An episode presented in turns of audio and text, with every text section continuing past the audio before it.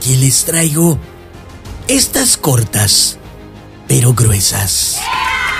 Arqueólogos descubren máscara de oro con más de 3.000 años de antigüedad, lo que demuestra cuán viejo es el deporte de la lucha libre. Me imagino los grandes duelos entre Uga Uga contra Ñaca Ñaca por el cinturón de piedra de Asia Central. México tiene tan grandes y serios problemas en el sistema de salud que el presidente López Obrador puede ayudar a sanear uno de la forma más barata posible.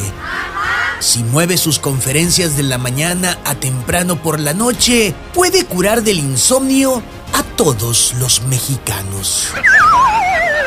Nos vamos a temas de dinero. En Goldman Sachs, algunos trabajan hasta 95 horas por semana. Lo cual significa que eso no es tu dinero trabajando por ti. Eres tú trabajando para el dinero.